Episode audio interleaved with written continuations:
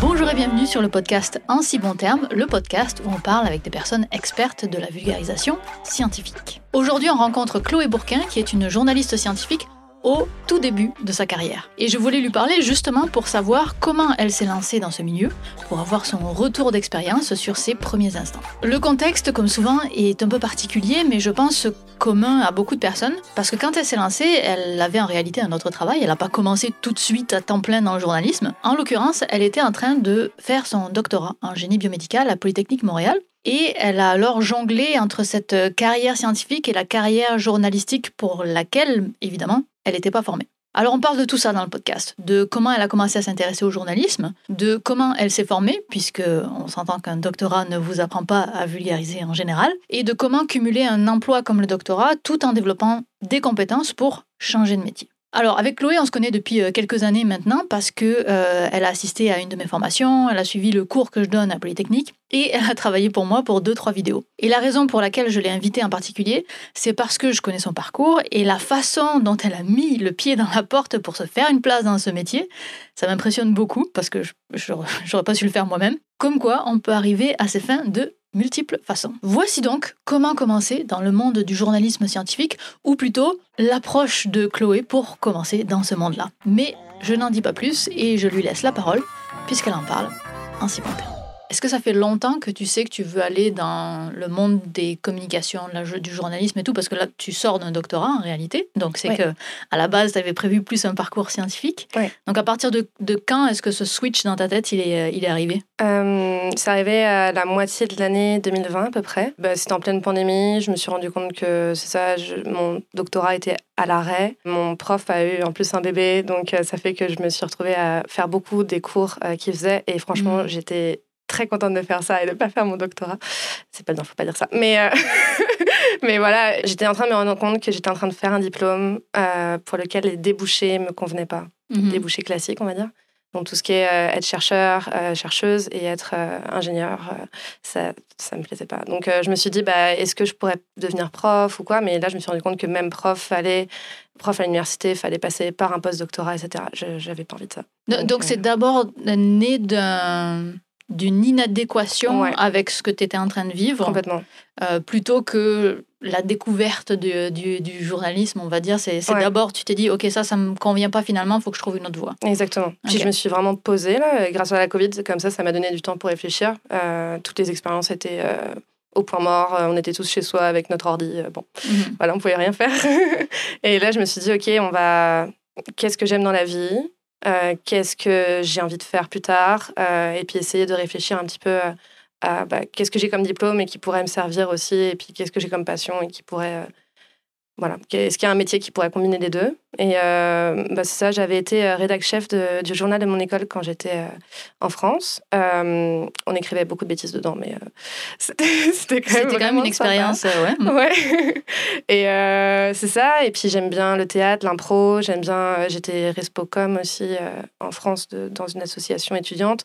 Donc je me suis rendu compte que c'est ça. C'était sûrement là-dedans que j'avais envie de, de, de, faire un, un, métier un peu plus passion comme ça. Et puis en même temps, bah, j'avais tout le bagage scientifique. Je me suis dit, bon, bah, on va essayer de trouver quelque chose en communication scientifique. Et puis, il y a eu euh, une association, je sais même plus c'était quoi, je crois que c'est une association qui avait fait euh, un panel avec les métiers autres que chercheurs ou chercheuses ou ingénieurs. À l'université? Ouais. Ok. Euh, et t'étais dedans, c'était un. Ah ouais? Ouais. c'est ça, il y avait Émilie Dubois euh, pour tout ce qui est sa design graphique en, en, rapport avec la science. Il y avait toi, et puis il y avait une autre personne encore en entrepreneuriat, quelque chose comme ça. Mhm. et donc là, je me suis dit, OK, c'est peut-être ce genre de métier-là que j'ai envie de faire. on va voir. Et puis j'ai commencé à creuser, c'est ça, faire des formations comme ça qui pouvaient être des trucs de 2 heures, 3 heures. Mhm. Et j'ai fini par faire une formation de 3 heures avec un de mes organismes de bourse qui proposait des choses de, vulgarisation.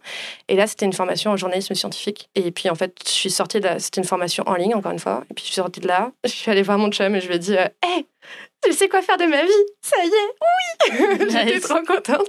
je, crois qu'on s'est fait un resto le soir même pour dire Ok, c'est bon, j'ai trouvé. T'as trouvé ta voie. Ouais. Ah oui, ces trois heures-là, ça a vraiment été une révélation. Ouais. Ok. Puis tu me l'avais raconté, c'est Damien Grapton hein, qui avait donné cette, euh, cette formation-là, qui est lui-même journaliste scientifique, il me semble. à Radio-Canada. À Radio-Canada. Et euh, est-ce que tu te souviens de ce qui t'a marqué dans cette formation, qui a fait que tu, ou ça fait un déclic? Euh, Tu sais, il faisait plein de parallèles sur comment est-ce que tu présentes, par exemple, je crois qu'il parlait de la découverte d'un dinosaure.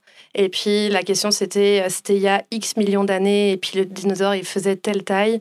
Et pour que les gens se représentent un peu plus, bah là, il faut que tu fasses des parallèles. Mais c'est, c'est des trucs de vulgarisation là, c'est pas des trucs de journalisme en particulier. Mais je trouvais ça super intéressant de systématiquement qui raccroche à l'actualité. Mhm. Et puis, euh, tu sais, genre, il disait dès le début du texte, faut que tu dises euh, qui, quoi, où, comment. Enfin, c'est ça, avoir toutes les infos dès le début du texte. Et puis après, quand même, arriver à accrocher les gens pour qu'ils continuent à lire la suite. Les, grandes règles du journalisme, ça. évidemment. et la vulgarisation. Et la vulgarisation. Est-ce que tu as eu un, un moment d'hésitation entre la communication scientifique, la vulgarisation, le journalisme? Il y a comme plein de façon de faire, de communiquer la science, on va dire. Est-ce que tu as eu une hésitation ou ça a toujours été journalisme euh, pour toi? Non, dès que j'ai eu euh, cette formation-là, j'ai fait OK, c'est bon, c'est ça. Ouais. Euh, bah, avant, j'hésitais, mais une fois que j'ai découvert que ça existait, le journalisme scientifique, j'ai fait OK, c'est bon, c'est ça que je veux faire. Nice. Ouais. Damien le sait que tu as été, qu'il a été à l'origine de, tout ça Je crois. Je crois que. Ouais, mais je l'ai toujours pas revu là depuis, mais je l'ai jamais vu en vrai en fait ah oui, tu l'as vu que à cette formation-là, d'accord. Je après, je l'ai ajouté sur LinkedIn. Heureusement, il m'a, il m'a accepté. Donc après, je lui ai envoyé un grand message en disant Salut, c'était trop bien, je vais faire tout pareil que toi. Comment on fait pour être journaliste à Radio-Canada? Donc il m'a dit Bon, t'as fait juste une formation de trois heures, là, on va peut-être euh, y mhm. aller par euh, petit pas par petit pas. Donc ça, c'était mi-2020 C'était fin 2020. Fin 2020. Donc à partir du moment où tu sais ce que tu veux faire, est-ce que tu penses abandonner ton doctorat? Oui. Ouais. Désolée. je crois que mon prof n'est pas au courant. Mais je pense que c'est la, vie de, de, beaucoup de gens qui sont au doctorat, de toute façon. à un moment donné, quand ça devient difficile ou quand tu, tu sais que tu veux pas faire ça, de se poser la question, c'est normal. Qu'est-ce qui te fait rester? Euh, J'ai pas la résidence permanente.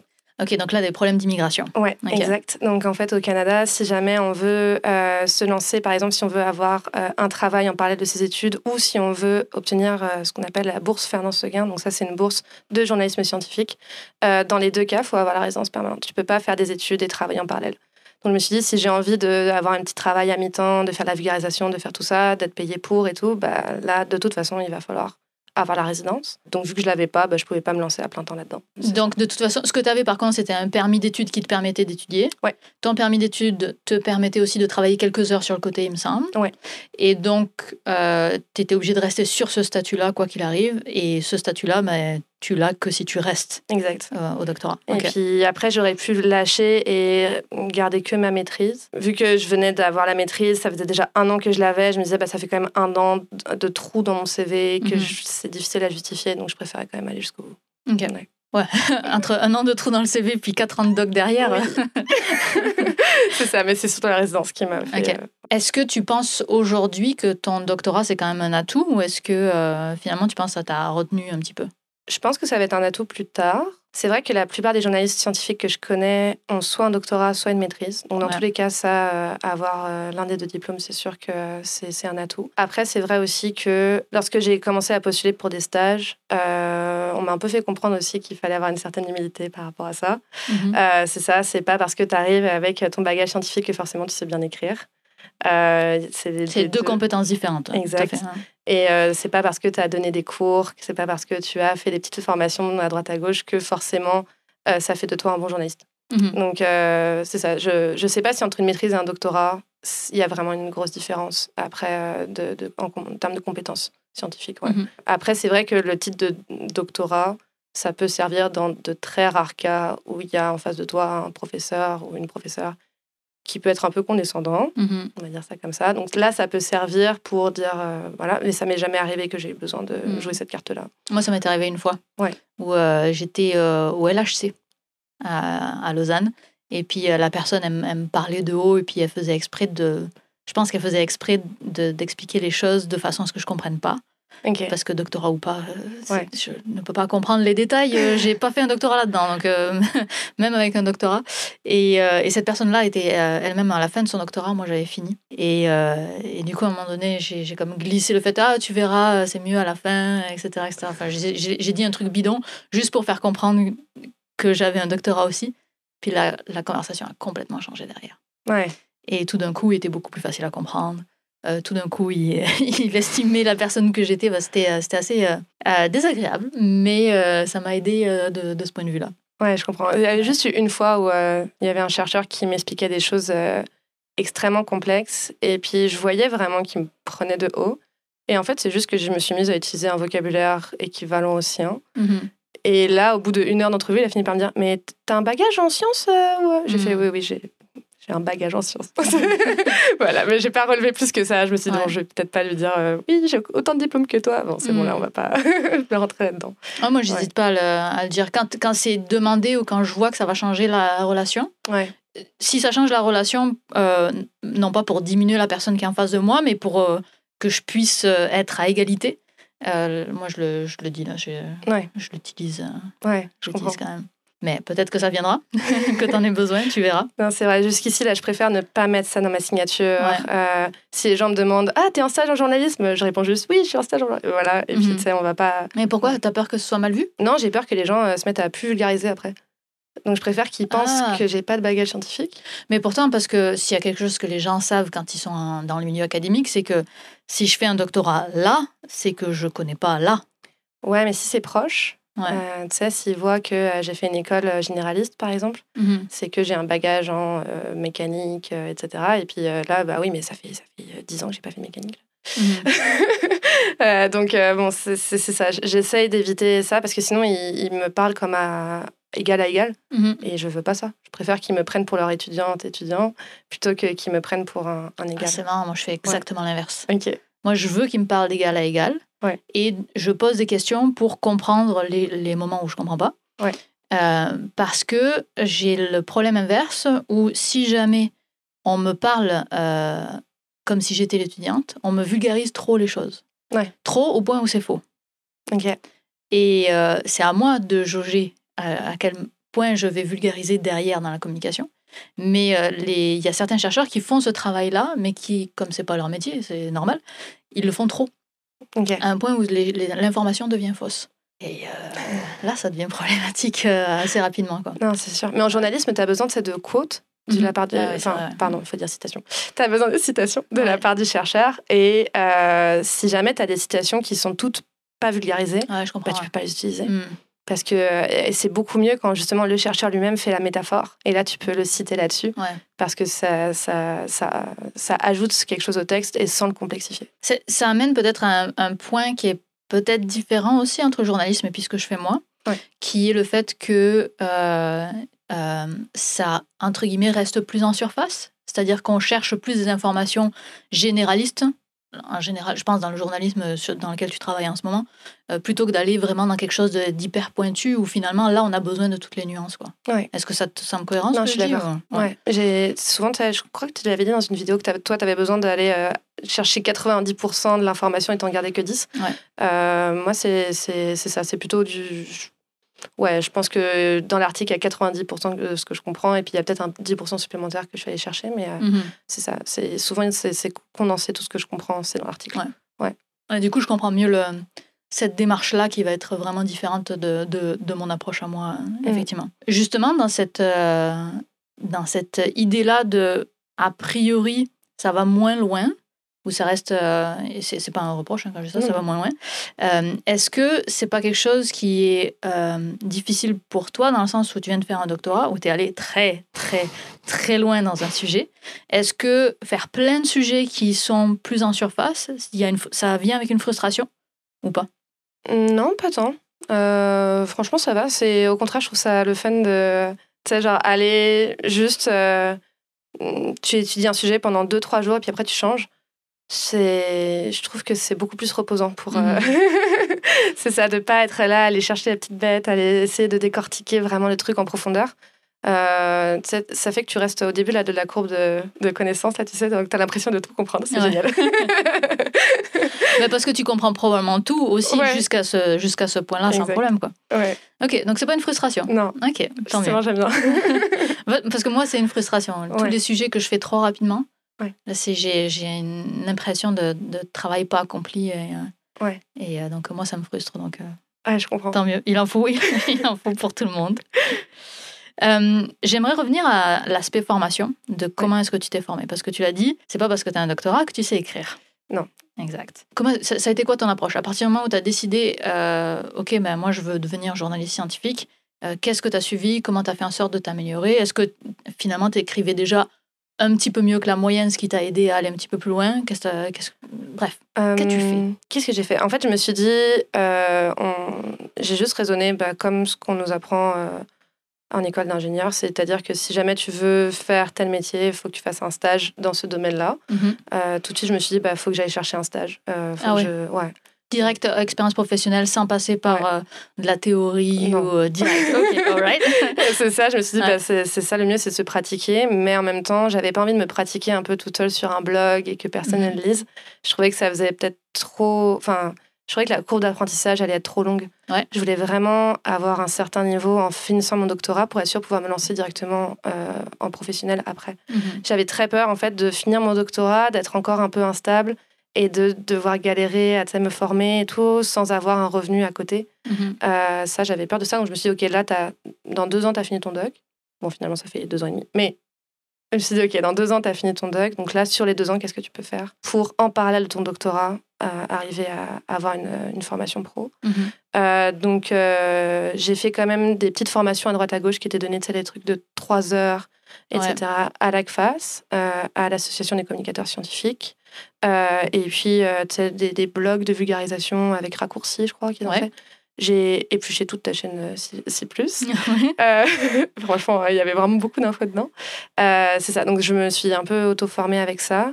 Et en parallèle, euh, j'ai direct euh, contacté un organisme de bourse qui finançait mon doc et qui, normalement, demandait qu'on fasse obligatoirement un stage soit en académique, soit en industrie. Donc j'avais un stage qui était prévu en académique euh, à l'université de Columbia, New York. Sauf que pandémie, donc je pouvais pas le faire. C'était presque sûr que ça allait plus rentrer dans mon programme. Donc j'aurais dit, écoutez, est-ce que ça vous dit qu'on fasse un deal, que ce super stage très prestigieux, etc., on le remplace par un stage en journalisme scientifique à Montréal. Ça vous coûte moins cher, moi ça m'arrange, voilà. Ce que, voilà. Et ils m'ont dit oui, et parce que voilà, tout le monde était euh, au point mort là, donc ils étaient vraiment contents que ça puisse aider quelqu'un dans sa carrière, je pense. Euh, Ouais, ils étaient vraiment, vraiment sympas là-dessus. Pareil, euh, Polly a signé les papiers, mon prof aussi. Enfin, vraiment. Polly est un Polytechnique Montréal, ton université. Pardon.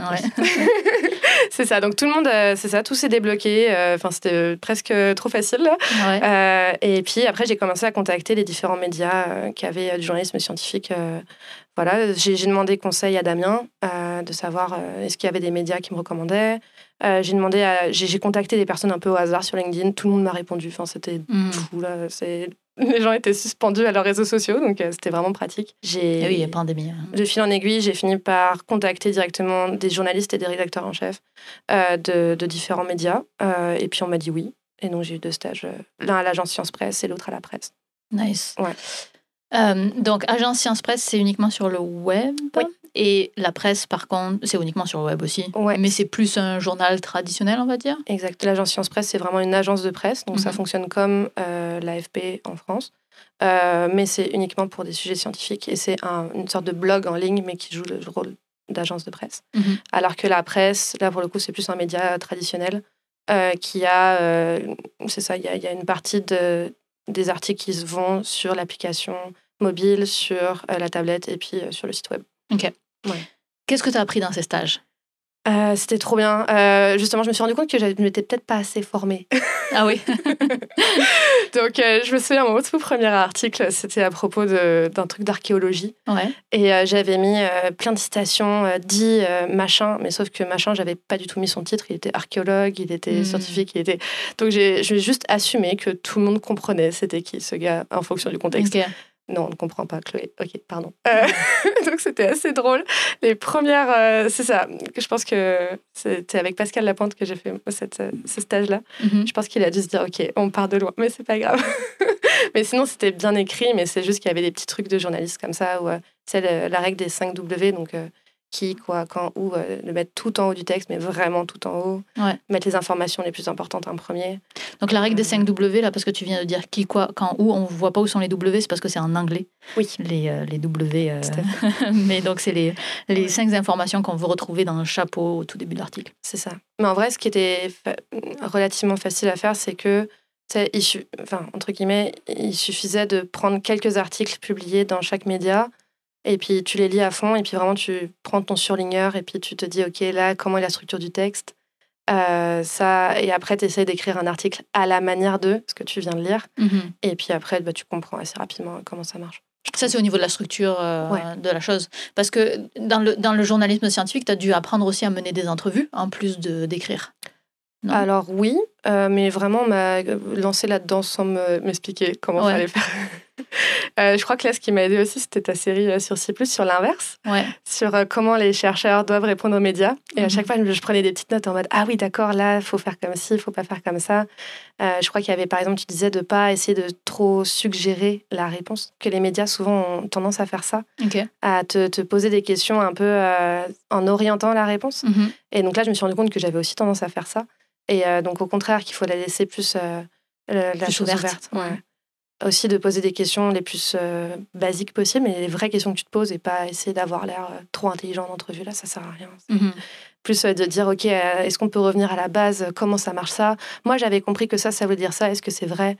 Ne pas hésiter à poser des questions comme ça. Ça, c'était. Ouais. Franchement, ta série m'avait pas mal aidé là-dessus. Ah, c'est marrant parce que tu vois, elle est, faite pour les chercheurs, elle n'est pas, fait, elle est pas faite pour les journalistes. Donc c'est drôle, tu as comme rétro-ingénieré le, la série. Euh. Ok, intéressant. Euh, donc finalement, tu t'es beaucoup auto-formé. Oui. Quand même. Et puis après, tu es allé sur le terrain, tu t'es rendu compte que tu faisais des boulettes euh, normales, hein, c'est le principe, mais il y avait toujours quelqu'un qui te relisait parce que c'est le principe d'un stage avant que ce soit publié. Est-ce que, est-ce que le genre, le, comment tu as vécu ta, toute première euh, relecture de texte quand tu as reçu les premières corrections? Euh, Je me souviens qu'il y avait vraiment beaucoup de commentaires qui étaient très très constructifs. Ouais. Euh, Donc là, c'était avec Pascal Lapointe de l'agence Science Presse. Ouais. Mm. Mais il y avait la, moindre virgule, le moindre deux points. Mm-hmm. Tu sais, il me disait là, est-ce que tu es vraiment sûr? Est-ce que c'est vraiment ça que tu veux dire? Parce que là, on peut comprendre ça. Et enfin, c'était vraiment très très très carré. Euh, même si l'article à la fin était très fluide, etc., c'était euh, extrêmement rigoureux.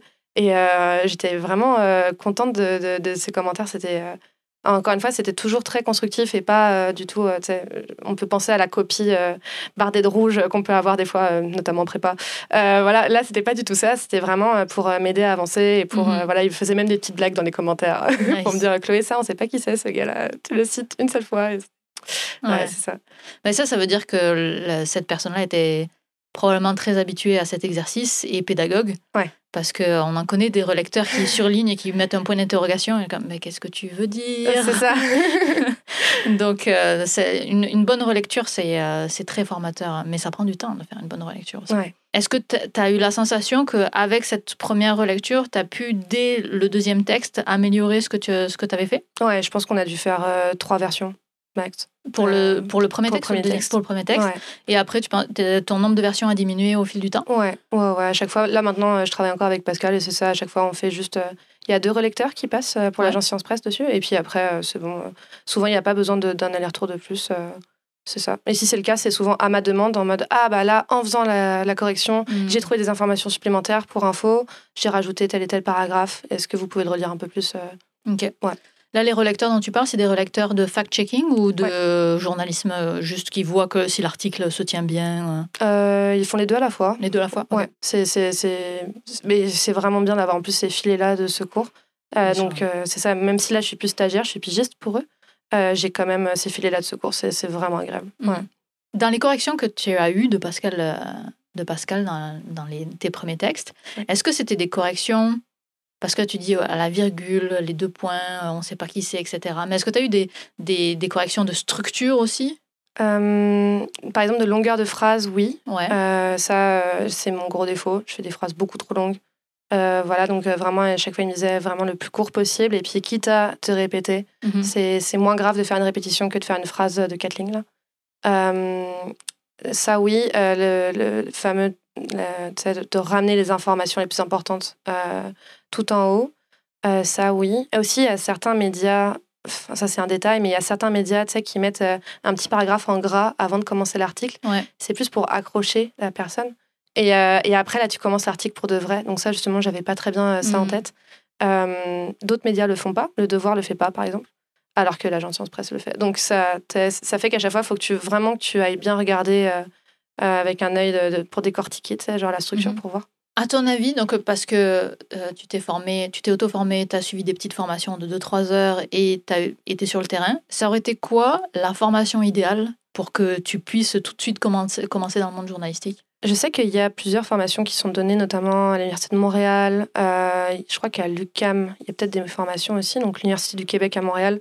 c'est ça, mais le, souci, c'est que ça m'aurait vraiment aidé d'avoir ces formations-là à côté de mon doctorat. Mhm. Le problème, c'est que tu peux pas faire des études dans deux cycles différents quand tu as ah un permis d'études. Ah, ok. Encore un problème d'immigration. Encore un problème d'immigration. okay. Tu ne pouvais pas les suivre à un auditeur libre mmh, J'ai essayé. Damien, notamment, donnait un cours à l'époque à l'UDM. Et euh, je leur ai demandé à être en auditrice libre. Et ils m'ont dit euh, non. C'était un cours réservé, euh, je pense, au cycle supérieur de l'UDM. Mais donc, mais donc Tu l'as pas eu? Ouais. Qu'est-ce que tu aurais aimé avoir? Euh, je, sais que beaucoup m'ont parlé de leur propre formation. Et donc là, euh, je me dis, ça, ça j'aurais bien aimé le faire. Euh, il y a des formations qui notamment te donnent, ils te font travailler différents médias. Donc, tu as la radio, la télé, l'écrit. Moi, je faisais que de l'écrit parce que ça, j'avais pas du tout de connaissances en radio, en tout ça. donc, tu as, as, les trois médias.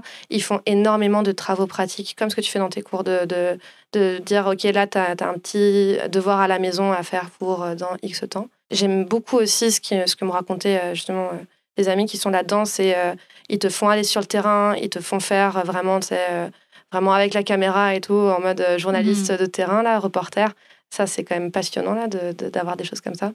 Euh, voilà, donc euh, beaucoup de terrain. Donc c'est surtout une pluralité aussi des médias qui, euh, qui, aurait été intéressante. Tu penses que ça, parce que là, toi, tu veux travailler que dans l'écrit, je pense, a priori. Tu penses que ça t'aurait aidé d'avoir quand même une formation sur d'autres médias alors que tu as un focus quand même sur l'écrit? Ouais, clairement. Bah, c'est hyper intéressant de voir comment ça fonctionne ailleurs aussi. Bien sûr. Puis il y a des choses qui sont très transversales, ne serait-ce que pour les entrevues, pour euh, savoir euh, faire des phrases courtes, ça c'est répété partout. Mhm. Et puis même là, c'est plutôt l'écrit qui m'intéresse parce que je pense que c'est là où il y a le plus de jobs qui existent en fait à Montréal. Euh, mais après, si un jour j'ai un poste à la radio, clairement, je vais, je vais pas hésiter, je pense. J'aime beaucoup, beaucoup le média radio aussi, par exemple. Ouais, puis avoir un poste, c'est voilà, c'est quand même cool. C'est hein. pas mal. mais justement, on peut peut-être en parler de ça parce que donc là aujourd'hui, tu fais quoi? Aujourd'hui. À, propos de poste. À propos de poste. J'ai fait un stage au Devoir. Euh, ça, pareil, euh, bref. le Devoir, c'est un journal québécois aussi. Exact. Euh, donc ça, c'est un stage qui est généraliste. Et donc, il me faisait faire des sujets scientifiques. Et puis aussi, j'ai pu faire d'autres sujets un peu plus sociaux, un peu plus humains. Donc là, j'ai fini ce stage-là au Devoir. Et après, je vais enchaîner sur des stages que j'ai obtenus grâce à la bourse Fernand Seguin, donc de l'Association des communicateurs scientifiques. Donc c'est entre 6 et 8 mois, 10 mois de stage dans différents médias canadiens euh, et québécois en particulier. Donc c'est euh, à la télé, à Radio-Canada. Euh, il y a aussi tous les journaux écrits. donc il y a un stage au Soleil, à la presse, chez Québec Science, au Débrouillard. Il y a aussi un stage en France, au Monde, ou à Epsilon, ça va être l'un des deux. Ouais. Euh, voilà, donc c'est vraiment, ça, ça, te permet en fait de un peu toucher à tout, à peu près un mois pour chaque stage, et puis voir un petit peu ce qui te plaît. Donc je sais que moi j'ai déjà un petit peu d'expérience en journalisme écrit, j'aime beaucoup travailler dans un média traditionnel, généraliste, pour être vachement euh, plus au courant de l'actualité et de faire des sujets en rapport avec ça. Euh, ça, je trouve ça passionnant, euh, mais peut-être que je vais découvrir que j'ai une passion pour la télé. Je sais pas, je, je pense pas, mais c'est possible, on sait pas, on verra. Juste pour mettre un contexte, donc la bourse Vernon Seguin, c'était un concours de communication scientifique que tu as gagné, et donc c'est pour ça que tu as accès à tous ces stages-là. C'est pas toi qui allais chercher tous les rédac chefs, leur demander un stage et que ça tombe pile chaque mois qui commence. C'est parce que tu as, as, eu cette, cette opportunité-là. Ouais, c'est ça. Euh, si tu l'avais pas eu, cette euh, bourse, parce que c'est quand même euh, un élu par an, ou deux élus par an, selon. Parce qu'il y a un deuxième prix aussi. Qu'est-ce que tu aurais fait? Je pense que j'aurais fait pareil que ce que j'ai fait là, c'est-à-dire de, postuler un peu au hasard à, chez certains médias. Donc là, pour la petite histoire, au devoir, par exemple, normalement, j'étais pas admissible au stage que je viens de faire. Parce que sur le site internet, il y avait écrit que c'était uniquement pour des étudiants premier ou deuxième cycle. Ah, euh, donc moi, je suis au troisième parce que je suis au doctorat. Et donc là, je les, je les ai contactés en me disant, euh, s'il vous plaît, est-ce que je peux postuler? Ils m'ont fait, oui, oui, vas-y. Et donc c'est bon, j'ai eu le stage, donc j'étais contente. Donc c'est ça, postuler un petit peu dans à toutes les bourses que je pouvais euh, de, stage. T'as quand même beaucoup mis ton pied dans la porte. Hein. S'il vous plaît. De, tout ce que tu me racontes là, c'est t'as vraiment mis pour trouver ton, ton tout premier stage, pour l'imposer à ta, ton truc de bourse, là pour aller au, devoir, pour euh, avoir l'immigration. La, ouais. Euh, mais c'est possible. Ouais, mais c'est possible. Mais tu vois, ça, ça, c'est intéressant ton profil, mais je, je pense qu'il n'est pas forcément représentatif de toutes les personnes qui vont euh, aller dans ce milieu-là, parce que ça, c'est une certaine compétence sociale aussi d'arriver à mettre son pied dans la porte comme ça. Ouais, bah, c'est vrai que souvent les gens me disent mais j'oserais pas. Exact. C'est ça. Il y a des gens qui m'ont dit ah j'aimerais bien faire des vidéos. Genre bah, contacte Viviane. Ils me disent ah mais non j'ose pas. Tu te rends compte mhm. Je dis ah, bah, ça va, tu mords pas, euh, c'est bon. Euh, donc c'est ouais, je pense qu'il y a aussi ça de ne pas avoir peur de déranger les gens. Mhm. Je pense que les gens sont plutôt contents souvent de te répondre ou alors ils te répondent pas et c'est pas grave. Ça leur a pris 10 euh, secondes de lire ton message et puis ils passent à autre chose là. Mais c'est parce que tu vois, moi, j'ai quand j'ai commencé, j'ai pas du tout choisi cette voie-là. J'ai choisi la voie du blog, euh, où j'allais euh, être nulle pendant des années, et j'avais aucun problème avec le fait d'être nulle pendant des années, et, euh, et de m'améliorer petit à petit en demandant rien à personne, en faisant le moins de vagues possible. Puis toi, c'est non, j'ouvre la porte et j'arrive. ouais, mais après, c'est vrai que je me disais, le fait d'avoir les filets de secours là, d'avoir des gens qui te relisent, d'avoir, tu sais, c'est pas ça me rassurait beaucoup de me dire, de toute façon, au pire, il y a quelqu'un qui me rattrape là, c'est bon. C'est comme en escalade. Je préfère euh, la voie que le bloc. Mhm. C'est ça, il y a quelqu'un qui te rattrape, tout va bien. Ouais. ouais, ça va bien se passer. Mais pourtant, c'est pas si grave si tu tombes. Ouais, mais je veux dire, si, au niveau de la publication, s'il y avait personne qui te relisait derrière. Mhm. Ouais, après, je suis d'accord aussi. Euh, peut-être que si j'avais pas envie forcément de faire mon petit article de blog et qu'après quelqu'un me relise, mais qu'en fait ce soit pas bon, mhm. c'est possible aussi ouais, qu'il y ait cette peur-là. C'est vrai, j'avais pas pensé. Ouais. Parce que moi, c'est vraiment ma philosophie là, d'aller d'aller en se plantant en fait. Ouais. Et toi, tu veux surtout pas te planter quoi. Tu veux rajouter des filets de sécurité euh, partout. Mais ce qui est cool quand tu les as, mais tu les as pas, pas forcément accès à tous ces tous ces filets là non plus quoi. Ouais, c'est vrai. Ça dépend de ça dépend des fois. Est-ce que tu te souviens d'un moment dans ta ton auto-formation puis la formation que tu as faite dans les 2-3 heures par-ci par-là Est-ce que tu as eu des moments oh waouh, je viens de comprendre quelque chose dont tu te souviens? Je pense, encore une fois, et ça fait trois fois que je le répète, mais l'histoire de l'inversion de la pyramide. Euh, ah, Tu sais, mettre les, les, informations les plus importantes en premier. Mhm. Euh, ça, j'avais du mal au début. Euh, vraiment. Et puis à un moment, j'ai fini par comprendre, mais de me dire, OK, en fait, l'important, c'est que tu mettes les informations. C'est pas obligé de tout dire non plus, là. Tu sais, tu peux juste dire, voici l'info, mais vous inquiétez pas, je vais vous expliquer juste derrière. Mhm. Donc tu peux dire, voici l'info, le devoir à enquêter à tel propos. Et puis, zout, tu, tu, tu passes direct. Mhm. Tu peux accrocher le lecteur en donnant l'info quand même. Tu vois Alors que j'avais plus tendance à faire des textes un peu plus mystérieux, en mode ah, ah, vous allez voir ce qui va arriver. Alors que là, non, c'est tu donnes l'info, tu, tu vends euh, le punch, mais après, derrière, tu vas dire mais par contre, vous inquiétez pas, juste en dessous, je vais vous expliquer de mhm. quoi il s'agit. De faire du euh, Colombo et non pas du Agatha Christie. Je sais pas si tu as vu ce, ce podcast-là. Non. C'était avec euh, Jean-Michel Courty, qui est euh, physicien et vulgarisateur. Et il disait un des trucs qu'on apprend en vulgarisation, c'est de faire du Colombo et non pas du Agatha Christie. Agatha Christie, tu découvres qui est le, le, meurtrier à la fin. Donc tu crées tout le suspense. Tandis que Colombo, tu le sais dès le début. Et en fait, ce qui est intéressant, c'est de savoir comment est-ce qu'il a fait. Euh, comment est-ce qu'il a, il a réussi à tuer cette personne-là? Et donc finalement, que la vulgarisation, ça c'est quelque chose, je trouve, j'ai l'impression que c'est assez universel dans toutes les personnes que j'ai interviewées, du fait, le fait de faire du Colombo et non pas du Agatha Christie, de commencer par l'information cruciale finalement, et d'espérer, en tout cas de rendre l'information cruciale tellement surprenante que tu as envie de savoir comment est-ce que ça, ça a été fait. Exactement. Bah là, c'était vraiment ça pendant tout mon stage, au devoir et tout ça genre, j'ai travaillé sur les requins blancs dans le Saint-Laurent. Mhm. Donc, la première info, il y a des requins blancs dans le Saint-Laurent. C'est ça que j'allais dire. Genre, il y a des requins blancs dans le Saint-Laurent. c'est ça. Donc là, le truc, c'est OK. Euh, est-ce que c'est courant? Est-ce que c'est. Euh, et puis mhm. là, euh, enfin c'est ça, le, le punch, c'est que oui, c'est courant. Et peut-être. Enfin, il y a même un débat pour savoir est-ce que oui ou non, les changements climatiques ont une influence là-dessus. Et donc, il y a des chercheurs qui disent que oui. Puis d'autres qui disent que non, en fait, c'est des requins blancs qui reviennent dans leur milieu mhm. naturel. Et c'est ça. Mais il y a des requins blancs, dans le Saint-Laurent jusqu'à Montréal? Non. Ouais, c'est ça. Non, c'est dans le Golfe. c'est ça. Parce que je me disais, jusqu'à Montréal, quand même, je pense qu'on le saurait un petit peu plus. Non, clairement. Est-ce que tu penses la réponse est forcément évidente parce que sinon tu vas avoir l'air trop prétentieuse. Donc je sais quelle va être ta réponse, mais c'est la réflexion qui est derrière qui m'intéresse.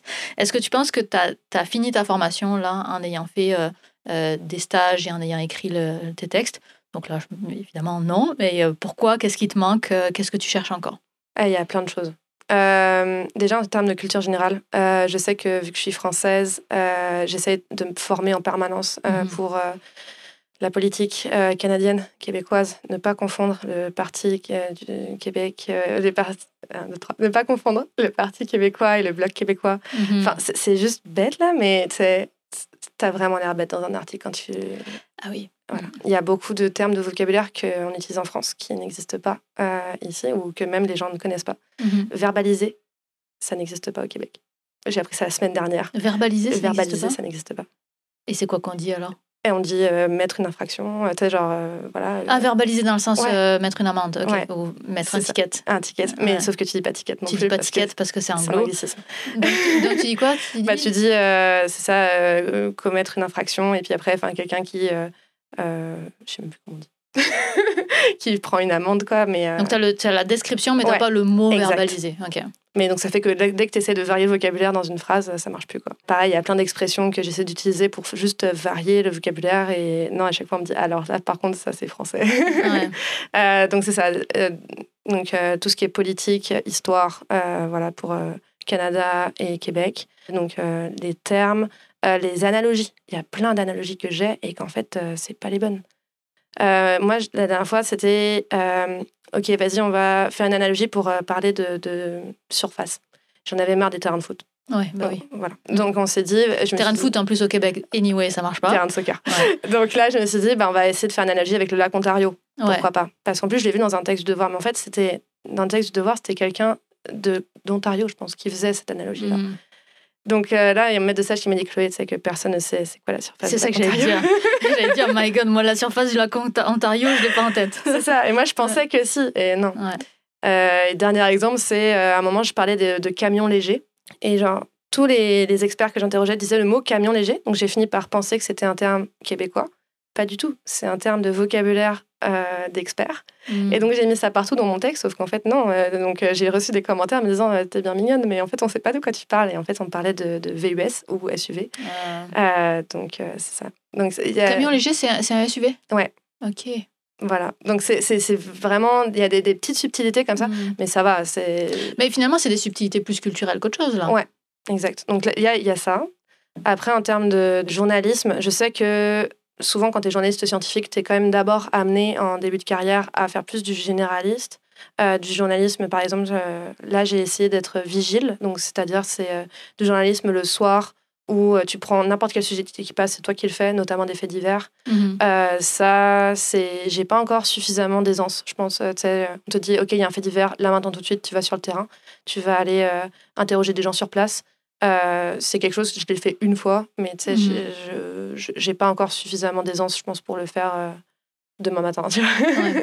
c'est ça. Donc, euh, j'étais vraiment contente d'être baquée avec quelqu'un, avec un journaliste. Donc, c'est ça, plus élargir par rapport à juste rester dans le scientifique. Ça aussi, j'ai encore du travail là-dessus, je pense. Mmh tu, tu, ressens le besoin d'élargir? J'aime vraiment bien faire ça. C'est juste que que aimes ça, ok. Ah ouais. Je sais que c'est attendu. Euh, mhm. en début de carrière en particulier, clairement, t'en fais des vigiles parce que c'est ça, c'est comme ça qu'on commence. Et puis aussi, il faut montrer que tu es à la fois capable de faire plein de choses et puis capable d'avoir, on dit ton beat en anglais, euh, d'avoir justement tes sujets de prédilection, euh, notamment mhm. en sciences. Est-ce que tu sais, c'est quoi déjà tes sujets de prédilection? Environnement, c'est sûr. Environnement, ouais. ouais. j'aime bien là les sujets, bah, ça fait deux semaines, donc voilà, mais j'aime bien les sujets sociaux aussi. ouais. Ouais, ça j'aime beaucoup. J'aimerais revenir à, comment est-ce que tu as mêlé ton doctorat et le journalisme euh, scientifique? Est-ce que euh, c'est quelque chose qui a été difficile de... Parce que tu te formais, puis tu faisais un petit peu des stages, mais tu es quand même à temps plein dans ton doctorat, quoi qu'il arrive. Comment est-ce que tu as réussi à mêler ces deux vies? J'étais pas à temps plein en doctorat.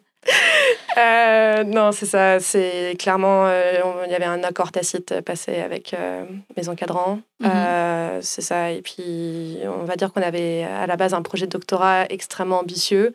Et de toute façon, avec la pandémie, bah, il était un petit peu mis par terre. et donc, c'est ça. Je, on va dire que pendant toute la pandémie, bah, vu que le doctorat était un petit peu au point mort, ça m'a permis de faire ça à côté. Mhm. Et euh, bah, après la pandémie, c'est là où ça a commencé un petit peu à avoir des frictions à cause de ça. Mais euh, finalement, euh, ça s'est plutôt bien passé, je pense, au global. Mm, très sincèrement, je pense que sur la fin de mon doctorat, j'étais à mi-temps en doctorat et à mhm. mi-temps en journalisme. Mais c'est aussi, tu dis c'est un accord tacite, mais je pense que c'est aussi plus facile de l'avoir en Amérique du Nord que de l'avoir pour les étudiants en doctorat en France, qui ont un temps genre, qui est très précis de leur, de leur doc et euh, où c'est réglementé, où c'est des contrats de travail. Nous, c'est pas un contrat de travail. Et euh, nous, ça dure en moyenne à Poly, euh, donc la même, on a fait notre doc dans la même université. La moyenne, c'est 5 ans. Mm. Quand 5 ans, contrairement à 3 ans en Europe, je pense que c'est un peu sous-entendu que tu te formes aussi à faire autre chose. Ouais. Donc, il y a certains profs qui sont moins ouverts que d'autres à, à, ça, mais moi, je l'ai toujours compris comme c'est un petit peu tacite et accepté que si tu as un projet un professionnel, tu es en formation. Et que donc, oui, tu, tu formes à la recherche, mais tu te formes aussi à ta future carrière. Et si ta future carrière a une composante de communication, bah, c'est pas fou de passer du temps dessus. Quoi. Ouais, mais c'est vrai que je culpabilisais pas mal là-dessus euh, au début. Mm-hmm. Mais dans les règles de doctorat euh, à Polytechnique Montréal, c'est écrit noir sur blanc que euh, pendant ton doctorat, tu es censé te former pour la suite. Mm-hmm pour ta carrière professionnelle. Donc, ça rentrait là-dedans. Il y avait tout ce qui est soft skills. Mhm. Voilà, ça aussi, ça rentrait dedans. Pour justifier d'ailleurs que j'ai besoin de faire des stages en journalisme scientifique, c'est comme ça qu'on l'a présenté. Et on a eu l'accord de l'université pour dire que je développe mes compétences à côté. Et puis aussi, je sais que la grande majorité, je pense, des gens que je connais qui ont fait un doctorat ont donné des cours à mhm. côté.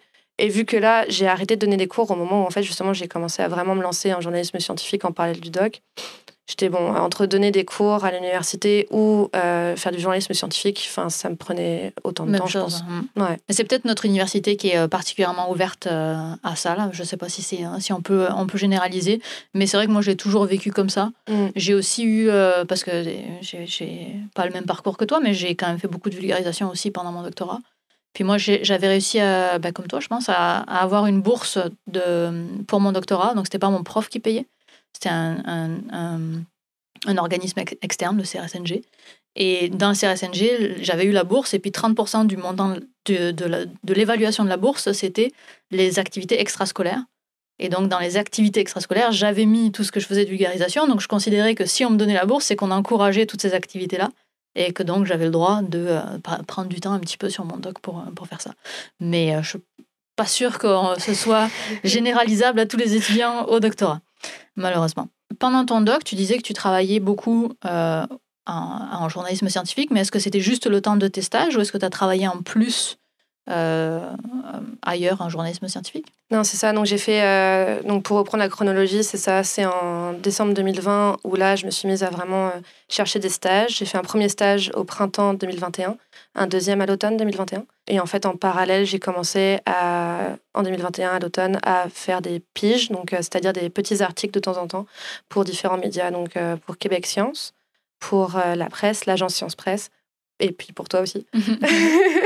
c'est ça, pour écrire des, des vidéos. Et euh, grâce à toi aussi, bah, j'ai pu passer à moteur de recherche euh, en décembre 2021. Donc mhm. euh, depuis ce temps-là, ça, ça faisait quand même cinq médias. Ça commence à faire beaucoup en mhm. parallèle. donc je faisais à peu près, je pense, un contrat toutes les deux semaines. Ok. Voire des fois un contrat par semaine quand il y avait vraiment des grosses journées. Des, gros moments. Donc finalement, ça a été quand même très présent dans, dans ton doctorat sur les deux, trois dernières années? Ouais, c'est ça. Deux ans Ce qui représente beaucoup d'une proportion de doctorat quand même. c'est sûr.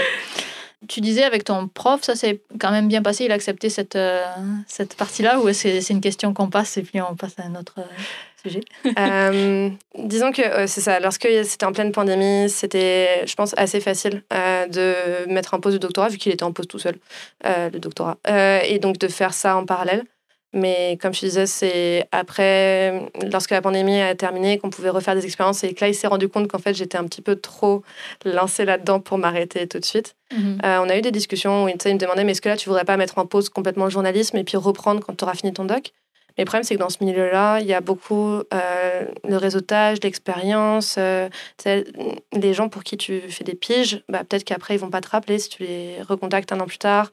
Enfin, c'est assez difficile en fait de s'arrêter totalement pendant un an et puis après de revenir coucou, c'est à nouveau moi. Enfin, mhm. euh, et puis j'avais envie de garder la main aussi, de, de, de c'est ça, de continuer à me pratiquer parce que sinon, ouais. Donc, donc on a eu des discussions, mais finalement ça a fini par, par marcher, je pense. Euh, en fait, il était plutôt content là, à la fin du doc. Euh, j'ai pu mettre un chapitre dans ma thèse qui rassemble euh, tous les sujets que j'ai pu faire plus ou moins en rapport avec mon sujet. Mhm. c'est ça, dans un gros chapitre sur la contribution. Et là, il m'a fait Ah oui, quand même, t'en as fait des choses. Oui, je sais. ça, c'est assez fou. Je trouve ça très cool que tu aies pu l'intégrer dans ton, dans ton doc. C'est vraiment chouette. Ouais. Donc, euh, c'est la première fois que je vois ça. On verra si ça se généralise avec euh, d'autres personnes après toi. Euh. Comme quoi, c'est peut-être notre université qui est, qui assez, qui est assez laxe avec ça. Bah après, là, c'était vraiment la décision de mon prof de savoir est-ce que vraiment on met un chapitre. Puis à mon co-directeur, il m'a fait ouais, mais tu devrais même faire une intro à ce chapitre pour bien expliquer ton parcours, qu'on comprenne mhm. pourquoi tu mets ça. Parce qu'au début, j'avais juste mis une liste de publications et c'est tout. Ouais. Puis après, il m'a dit non, non, vas-y et tout, va, plus euh, dedans, qu'on comprenne qu'est-ce que ça fait là. Mhm. Donc euh, c'est assez cool. Et puis j'ai pu comme ça faire des petits graphes euh, qui présentent le nombre de personnes qui ont pu être atteintes Euh, selon le domaine. Euh, tu sais, donc euh, le cercle un peu restreint de juste ingénieur en ultrason, après le cercle un peu plus large universitaire, et puis le cercle beaucoup plus large grand public. c'est ça, donc je crois qu'au total, ça fait quasiment un demi-million de personnes. Ah ouais, hein Mais c'est notamment avec la vidéo que tu as faite, c'est ça, donc je l'ai mis dedans, etc. Et puis ça, ouais, ça, ça aide quoi. Ah, c'est, ben, les chercheurs vont aimer ça, là, de voir l'impact qu'elle de, chiffrer l'impact de cette euh, communication-là. C'est chouette. Pour terminer, est-ce que euh, tu aurais des conseils à, des, à donner à des gens qui voudraient euh, commencer, qui sont peut-être en doctorat en ce moment et qui donc ne sont pas formés en, en journalisme scientifique? Si tu avais tout à refaire et qu'il n'y a pas de pandémie et que tu n'as pas l'opportunité de la pandémie, qu'est-ce que tu ferais? Déjà, je pense qu'il faut en parler avec ses directeurs et directrices. Je sais que j'ai plusieurs amis qui, euh, comme ça, essayent un petit peu de toucher à autre chose et puis ça crée des conflits parce qu'ils n'ont mhm. pas forcément parlé de, de but en blanc à leur, euh, leur encadrant encadrante. Euh, donc, en parler, aller chercher des ressources sur Internet, il y en a des tonnes. Genre, vraiment, c'est assez fou là. et puis, en faire beaucoup de ces formations-là. C'est vraiment payant, je trouve. Euh, se renseigner aussi dans les, universités. Euh, tu sais, des fois, il y a des partenariats entre les universités où tu peux faire des cours à côté, etc. Mhm. Euh, tu peux être auditeur, auditeur libre, auditrice libre. Et vraiment, même si c'est pas la pandémie, je pense que contacter les gens sur Twitter, LinkedIn, dire Hey, salut, j'aime bien ce que tu fais, c'est ça. se renseigner sur. En fait, moi, j'ai juste cherché, par exemple, des articles scientifiques, par exemple, dans la, dans la presse. Puis j'ai fini par contacter le journaliste qui les écrivait. Puis c'est lui qui m'a recommandé au RH, par qui ne mhm. me connaît absolument pas. Mais c'est comme ça qu'après, j'ai eu le stage. Donc, c'est ça, ne pas hésiter à lire beaucoup euh, d'articles comme ça qui sortent si c'est ça que vous avez envie de faire. Et puis, euh, contacter les gens, discuter avec eux de leur carrière. Euh, qu'est-ce qu'eux, ils ont comme conseil Qu'est-ce qu'ils ont fait comme erreur mhm. Ça, j'aime bien. J'aime bien les, les entretiens erreurs. Les entretiens erreurs, C'est vraiment cool, je trouve. C'est rassurant. Et ne pas se vexer si la personne ne répond pas. Non, c'est sûr. D'ailleurs, tu m'avais pas accepté. C'est vrai Tu m'avais écrit Oui, oui. après la fameuse toute première formation, là, je t'avais ajouté sur LinkedIn, mais euh, random. Enfin, j'avais même ah, pas mis de mots, que dalle. Et puis, je t'ai ajouté, tu m'as refusé, j'étais en mode, oh non. ah non, mais là, sur, sur LinkedIn, j'ai arrêté d'accepter les gens parce que c'est l'enfer. il y en a trop. Donc, euh, il y, a, y, a, une problématique de chiffres euh, qui, qui, arrive assez vite sur les, sur les réseaux sociaux quand on est un peu public. Ça. Mais donc, tu m'avais pas réellement écrit. Tu m'avais juste fait ajouter. ajouter. Voilà, non mais c'est ça. Comme si j'allais me souvenir de ton prénom. Euh. c'est ça, alors que j'étais genre euh, anonyme dans le public. Euh, oui, non, en ligne. Je ne m'en veux pas. non mais mettez un petit mot quand vous ajoutez les gens sur LinkedIn. Même avec LinkedIn pas premium, tu peux ajouter une petite note. 300 caractères, c'est court, mais tu peux mettre un petit mot. de Bonjour, j'aimerais bien discuter. Mhm. C'était Ainsi mon terme, le premier épisode de la saison 2. J'espère que ça vous a plu. Si c'est le cas, n'hésitez pas à aller le noter, le liker sur la plateforme sur laquelle vous l'écoutez, ainsi qu'à le partager, évidemment. On se retrouve dans deux semaines pour un nouvel épisode. Bye.